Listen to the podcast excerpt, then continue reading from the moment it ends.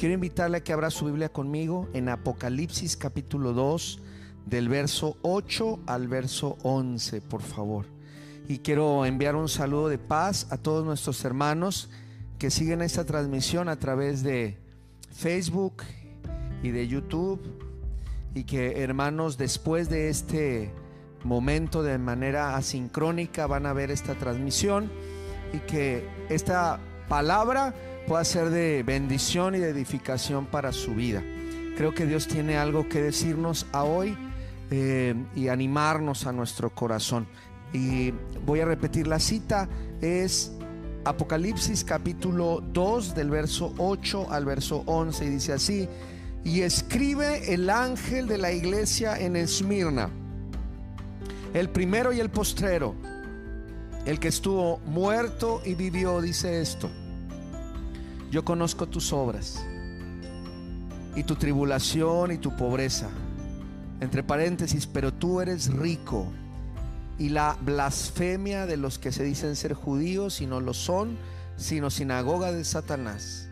No temas en nada lo que vas a padecer. He aquí, dice la palabra, el diablo echará algunos de vosotros en la cárcel para que seáis probados y tendréis tribulación por diez días. Sé fiel hasta la muerte y yo te daré, ¿qué hermanos? la corona de la vida. Y dice el verso 11 para la iglesia de Esmirna y para la iglesia de este tiempo. El que tiene oídos, oiga lo que el Espíritu dice a las iglesias. El que venciere no sufrirá daño de la segunda muerte. Amén. Cierre sus ojos, vamos a orar. Señor, en el nombre de Jesús, anima nuestro corazón. Anima nuestro ser, anima nuestro espíritu con la fuerza de tu palabra, Señor. Necesitamos, Señor, ser impulsados por ti, ser animados por ti, en el nombre de Cristo Jesús. Amén y amén. Por favor, tome su silla, hermanos, tenga la amabilidad de sentarse. Yo no sé cuántos de nosotros nos vamos a identificar en esta tarde con la iglesia de Esmirna, pero antes de hablar de la iglesia de Esmirna, y como los predicadores que me han precedido han dicho varias cosas acerca del libro de Apocalipsis, yo quiero decirle que Apocalipsis repite varias palabras, repite varios conceptos, e indican lo importante de algunos temas en el libro. Así que a veces estas palabras se repiten en una sección, otras se repiten a lo largo del, del libro del Apocalipsis, pero hay palabras o frases que están en todo el libro. Tenemos aquí a nuestros niños también aprendiendo de la palabra de Dios. Y quiero decirle que una de las palabras que se repite siete veces en el Apocalipsis es dichoso. Gloria a Dios porque el Señor sigue llamando a aquellos que le aman dichosos, pero no solamente para los masculinos y también dichosas. Dichosas las personas que escuchan la palabra, que atienden la palabra. Así que Dios bendiga a aquellos que podemos abrazar la palabra que viene para nosotros. Pero así como viene la palabra dichoso siete veces, también siete veces viene la palabra perseverancia, perseverar. Hoy más que nunca la iglesia estamos llamados, hermanos, a perseverar. A usted que nos mira en esta tarde, a usted que está en, el templo, Dios nos está animando a que, hermanos, perseverar y a resistir. Parece que ya nos queremos soltar. Parece que las fuerzas ya se acabaron. Parece que la tardanza se ha extendido. Parece que la prueba es mucha y no la podemos resistir. Pero hoy la Biblia nos dice, persevera. También hay una palabra que se repite al menos ocho veces y es sacrificado, muerte, martirizado y herido. Así que la palabra sufrimiento es parte del libro de Apocalipsis. Es parte del libro de Apocalipsis. Una de las palabras que más se repite en el libro del Apocalipsis es la palabra trono. Y si hay un trono, hay un rey, hermanos. Y si hay un rey, es el rey de reyes y señor de señores. Es aquel, hermanos, que es digno de ser adorado. Es el que se sienta en el trono y no dice, ¿y cómo voy a gobernar? En nuestros países cada cierto tiempo entran gentes a gobernar y tienen un lapso para gobernar. Si les salen las cosas, qué bueno. Pero aquí el que sufre a veces cuando no hacen buenas decisiones, ¿quién es? El pueblo. Y qué importante es recordar, hermanos, que la palabra habla de un reino eterno, de un Dios que sabe gobernar, un Dios que sabe dirigir a su pueblo, un Dios que mira por el necesitado un Dios que es rey, que es poderoso, que está en el trono y que dice que está sentado en el trono. Hay un capítulo que habla de esta adoración al que está centrado, sentado en el trono y al cordero significa que nada sale del control de Dios. Amén, hermanos. Así que en este en estas ideas me gustaría que usted y yo nos centráramos en esta tarde. La iglesia Esmirna nos ha sido dejada como un ejemplo de fidelidad a Dios, como un ejemplo que el Señor está dándonos a través de la persecución que esta iglesia sufrió y del sufrimiento. Y a diferencia, hermanos, de otras cartas que envió a otras iglesias de Asia, solo Esmirna y Filadelfia no tienen una palabra de condenación. Así que hoy no hay un regaño. Y usted puede decir, ¿ah? hemos escuchado la palabra del sábado pasado y había una palabra muy dura. Eso fue lo que tocó el sábado pasado. Y el próximo sábado, la siguiente eh, iglesia Pérgamo tendrá algo particular. Pero la predicación de, este, de esta tarde es un mensaje solo de aliento y de esperanza. No hay condenación. Hay un mensaje de exaltar, de reconocer, de fortalecer el nombre de nuestro Dios y sobre todo nuestra esperanza en Él. En este mensaje hay varios contrastes. presenta hermanos al Señor como aquel que es el primero y que hermanos el último. Usted y yo cuando nacimos aquí solamente somos parte de una historia que comenzó mucho antes de nacer cada uno de nosotros y seguirá si el Eterno así lo decide. Usted ha escuchado a algunos hermanos que dicen la palabra que el Eterno te bendiga, ¿ah? que el Eterno esté contigo. Y les gusta usar esa expresión y es muy válida. Y nos recuerda que Dios, ¿qué hermanos? Así lo es, es eterno. Otra de las partes que recalca este, esta carta es que Él estuvo muerto y vivió. Y así que habla de nuestro Señor Jesucristo. Pero también hay una verdad que necesitamos recordar, que creemos en un Cristo vivo, hermanos. Amén. En un Cristo vivo. En un Cristo que venció la muerte y que ahora vive y está sentado a la diestra del Padre. Y Él es el que dirige esta carta a la iglesia de Esmirna. Otra cosa que dice es a los creyentes, se dice que son pobres, pero en realidad son ricos. ¿Cuántos de nosotros hemos visto o hemos sentido carencia en nuestra vida, nos hemos sentido limitados, nos hemos sentido que nos hacen falta varias cosas en nuestra vida, en nuestra existencia, en nuestro matrimonio, en, en nuestra familia, a nuestros padres, a nuestros hijos, y de repente no hay una frustración que empieza a entrar en nuestro corazón. Y hay un mensaje de consuelo en esta tarde. Dice, te dices pobre, pero quiero recordarte algo, dice la palabra, eres rico a los ojos de Dios. Eres rico a los ojos de Dios. Y también habla de los perseguidores, los judíos, pero que en realidad no lo son. Y les dice enfáticamente, son sinagoga de Satanás. Así que esta palabra no se queda nada guardada. Esmirna o, o Esmirna con S es considerada la ciudad más hermosa de Asia. Sus ciudadanos eran tan leales a Roma y a su emperador que se le recompensó a esta ciudad tan hermosa, escogiéndola sobre otras ciudades más del imperio para que se construyera ahí el templo del emperador Tiberio. Y esto fue en el año 26 después de Cristo. Así que no tenía ni un siglo cuando esta palabra se está escribiendo a la iglesia en Esmirna, la calle más hermosa de la ciudad de Esmirna. Era una calle principal, una calzada principal. Y le, le decían la calle de oro. Atravesaba de lado a lado. Y cuando ocasionalmente iba el emperador, lo hacían pasar por esta calle de oro y el emperador por allí pasaba de un extremo a otro. Y quiero decirle que a un extremo de esta calle de oro se encontraba el templo de Cibeles, diosa de la madre tierra.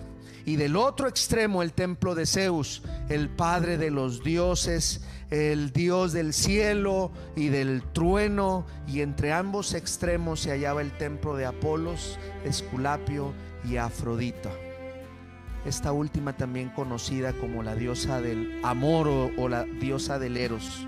Así que podemos darnos cuenta que Esmirna era una ciudad idólatra y pagana. Riquísima. Porque para haberle llamado que tenía una avenida, una calle de oro, algo había de haber al respecto. Así que las excentricidades eran parte de Izmir, que actualmente está en Turquía, a unos 60 kilómetros al lado de Éfeso.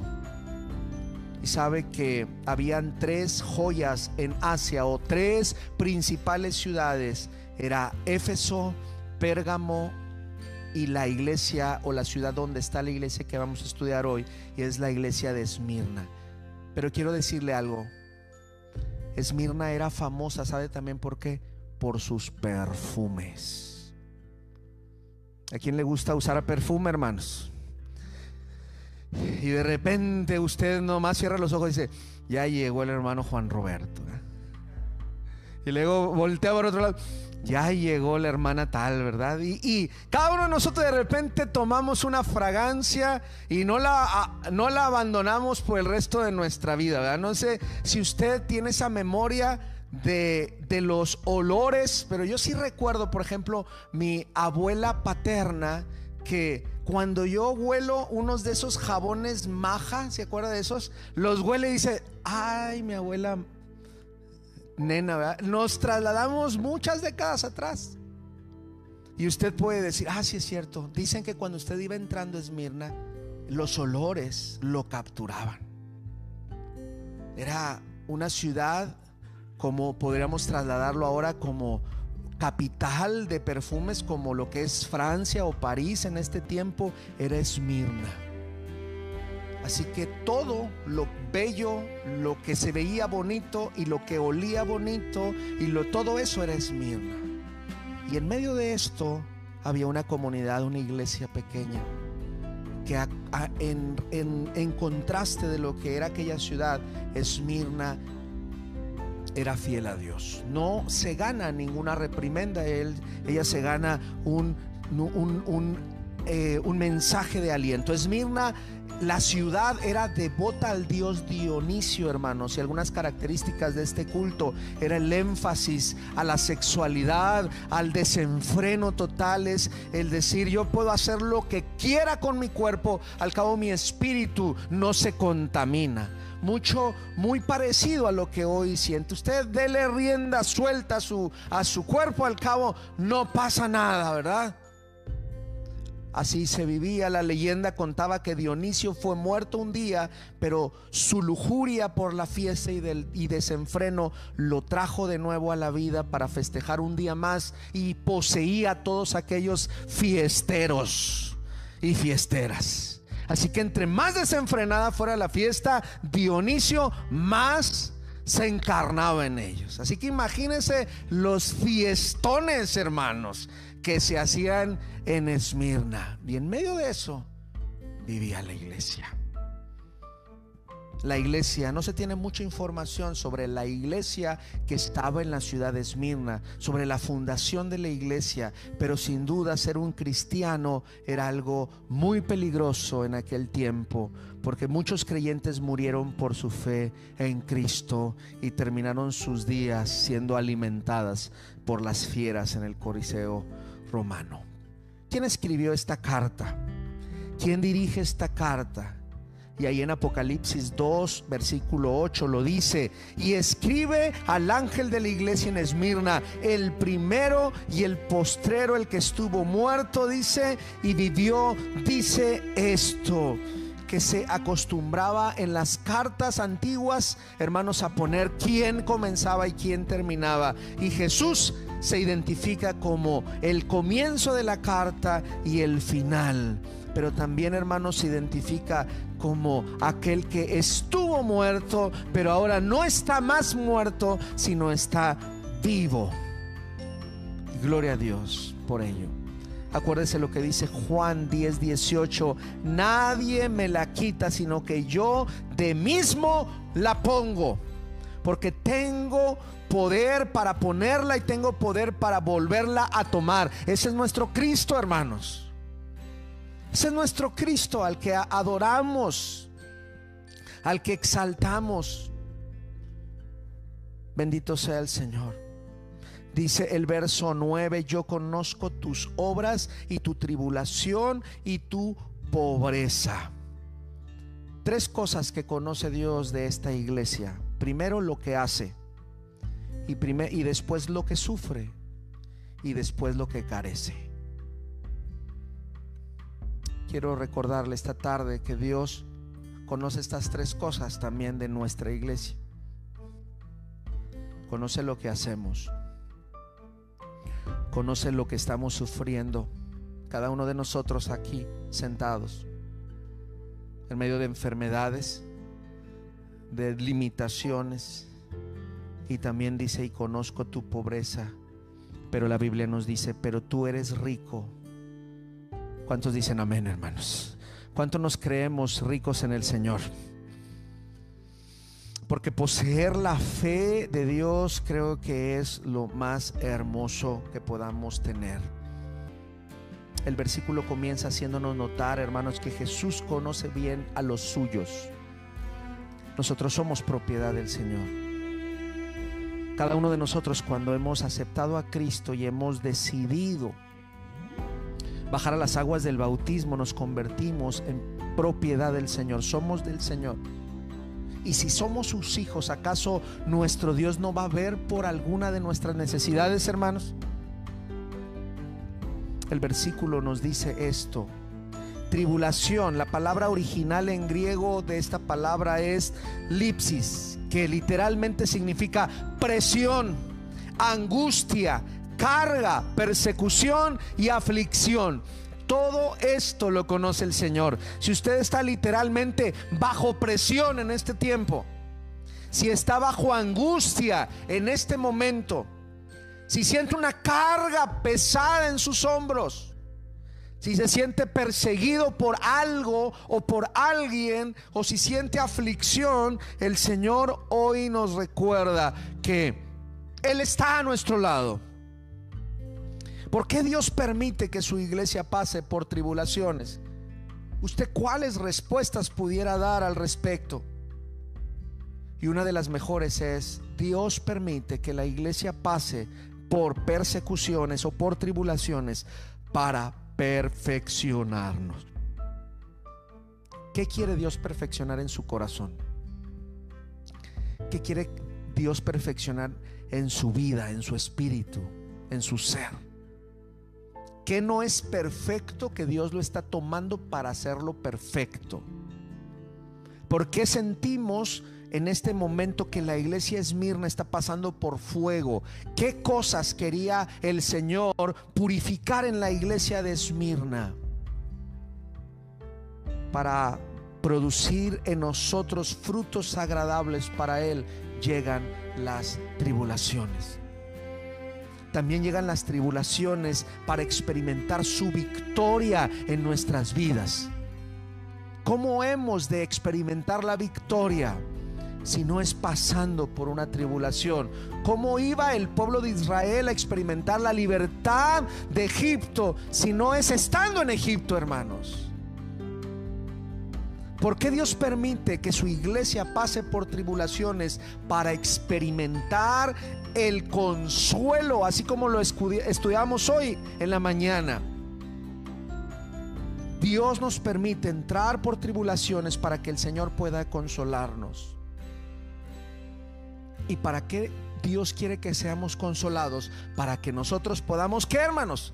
Consolar a otros. Es una vida con propósitos. Los cristianos eran perseguidos, hermanos, y no podían trabajar libremente ni tener negocios y eso producía en sus vidas mucha pobreza y escasez. Pero el Señor les dice que son ricos espirituales y que hay allí verdaderamente riqueza y que sus necesidades las mira Él. ¿En qué consisten las riquezas de los pobres, según este verso? En que su corazón es generoso para compartir lo que tienen. Conoce a gente que tiene poco, pero lo da todo, hermanos. ¿En qué consiste la riqueza de los pobres? En su capacidad de enriquecer a muchos por medio de la fe. Ellos tal vez no pueden sacar una gran cantidad de dinero, pero su palabra o su oración lo ayuda o nos ayuda a afirmar nuestra vida en el momento que más lo necesitamos. ¿Lo ha experimentado? Voy a orar por ti y eso es una riqueza tremenda. No se preocupe hermano, hermana, estoy orando por usted. ¿En qué consiste la riqueza de los pobres según la, parte que estamos estudiando? En su fe en Dios y en la seguridad de la herencia que Él ha dado. La iglesia, la iglesia de Esmirna, hermanos, ha sufrido tribulación. Pero aún allí está el Señor. Era una iglesia pobre, pero rica. Dios hoy nos quiere recordar que Él suplirá todo lo que nos haga falta conforme a sus riquezas en gloria en Cristo Jesús. ¿Cuántos dicen amén, hermanos? No es todo lo que nos plazca, es todo lo que necesitemos en la soberanía del Señor. Apocalipsis 2.10 dice, no temas en nada lo que vas a padecer. He aquí, el diablo echará a algunos de vosotros en la cárcel para que seáis probados y tendréis tribulación por diez días. Hay muchas maneras de interpretar este, este verso, pero lo que es cierto, hermanos, es que las pruebas tienen un límite.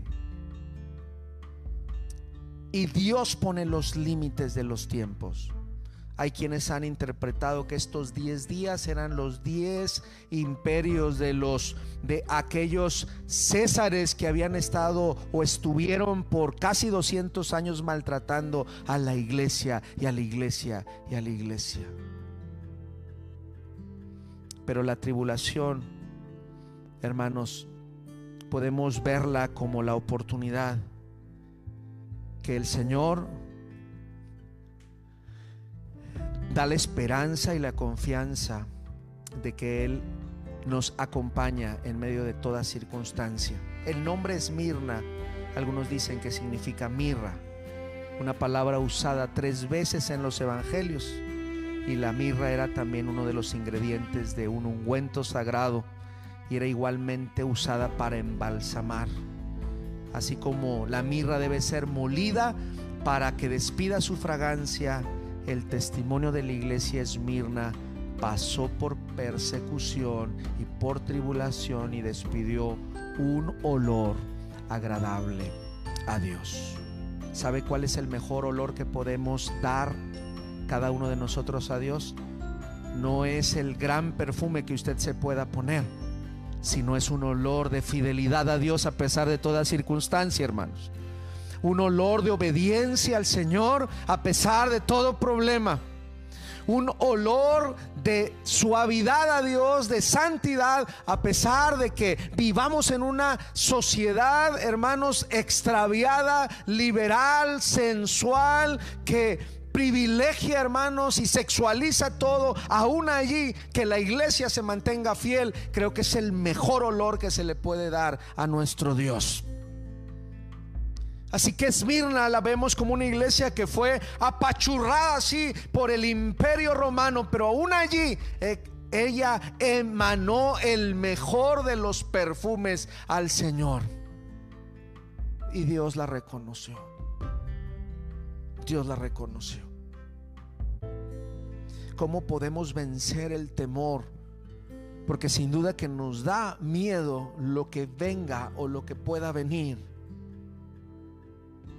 Y creo que hermanos tenemos que recordar que necesitamos ser fieles, como dice la Biblia. Vaya conmigo hasta la palabra. Mire lo que dice Voy a leer de nuevo el verso 10. No temas en nada de lo que vas a padecer. Era aquí el diablo echará a algunos de vosotros en la cárcel para que seáis probados y tendráis tribulación por 10 días. No, no voy a quitar la tribulación. No te voy a meter en una cápsula donde no vas a ser tocado. No te voy a hacer inmortal para que la enfermedad no te toque. Dice, y vas a ser probado y no va a ser un minuto, van a ser 10 días. Y interprételo de diferentes maneras. Pero lo que es una realidad es que la dificultad nos toca o nos va a tocar o en este momento nos está tocando. Pero si esto está sucediendo, la palabra de Dios a la iglesia le dice, sé fiel hasta la muerte. ¿Cuántos decimos amén, hermanos? Y si eres fiel hasta la muerte, yo te daré la corona de la vida, dice así. Sé fiel hasta la muerte. No te quedes en el camino. Sé fiel. Estuvimos 14 meses sin reunirnos en el templo. Luego regresamos en mayo y hemos podido congregarnos por 13 sábados. A partir de las primeras horas de este próximo lunes, Monterrey está en semáforo rojo epidemiológico. Ha habido más contagios que lo que ha habido en nuestra ciudad desde que comenzó esta pandemia. Mucho se dice de las ocupaciones de los hospitales, mucho se dice que esta nueva cepa es más peligrosa y más contagiosa, pero lo que usted y yo necesitamos saber es que el Señor es fiel, hermanos. El Señor está con su iglesia. Y que si el próximo sábado no nos podremos reunir como hoy lo podemos estar haciendo, usted disfrute este sábado como si fuera el último sábado de su vida y dígale, Señor, yo quiero serte fiel hasta la muerte, hasta que tú me permitas. Y si ha de pasar una semana, dos semanas, el anhelo de nuestro corazón es que nos volvamos a ver. Pero acuérdense, Él es el principio y Él es que, hermanos, el fin, Él es el que lo sabe todo. Así que con agradecimiento tenemos que decir, bendito sea el Señor porque Él nos permite ser probados porque la vida en Cristo tiene sus desafíos y al que venciere le daré la corona de la vida. Una de las series de las ciudades donde se hacían estas, estos certámenes olímpicos era ahí en Esmirna y se les daban unas coronas de laurel, unas coronas de flores a los que vencían en aquellas competencias, pero aquellas se marchitaban, hermanos, y aquella corona que había significado tanto esfuerzo, un día estaba ya marchitada, como aquella persona que le regalan una vez flores y dice, pues yo las guardo, y ahí las tiene, ya pasaron muchos años, aquellas flores ya no tienen vida, pero ahí usted las guarda. Y hoy la palabra de Dios dice, si tú permaneces fiel, yo te voy a dar una corona, no de flores que se marchitan, no de algo de laureles que pueden ponerse feos, sino realmente te daré la corona de qué hermanos? De la vida. Y no importa que nuestro cuerpo sea tocado, el Señor trae una esperanza para nosotros. Santiago 1.12 dice, bienaventurado el varón que soporta la tentación, porque cuando haya resistido la prueba, recibirá la corona de vida que Dios ha prometido a los que le aman. El hecho que no nos podamos congregar físicamente por las próximas semanas, iglesia, no le da permiso a pecar. No le da permiso a decir, estamos de vacaciones como iglesia.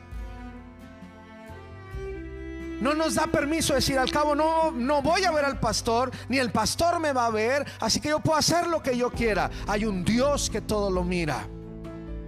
Hay un Dios que espera lo mejor de nosotros. Hay un Dios que espera que nos que permanezcamos fieles, nos congreguemos o no nos congreguemos. Estemos en pandemia o no estemos en pandemia. Él es Dios eterno, hermanos. Así que Él está listo para dar la corona de la vida. El último verso es enfático. El que tenga oídos, el que tenga o el que tiene oídos, oiga lo que el Espíritu dice a la iglesia. El que quiere oír, escuche, está diciendo en pocas palabras. Y no lo dice el pastor, no lo dice el predicador, lo dice el Espíritu.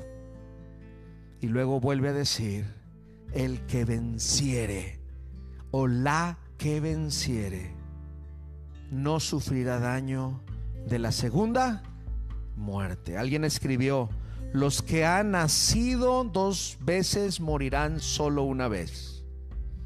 Y los que han nacido una vez morirán dos veces. Levante la mano todos los que hemos nacido dos veces aquí, hermanos.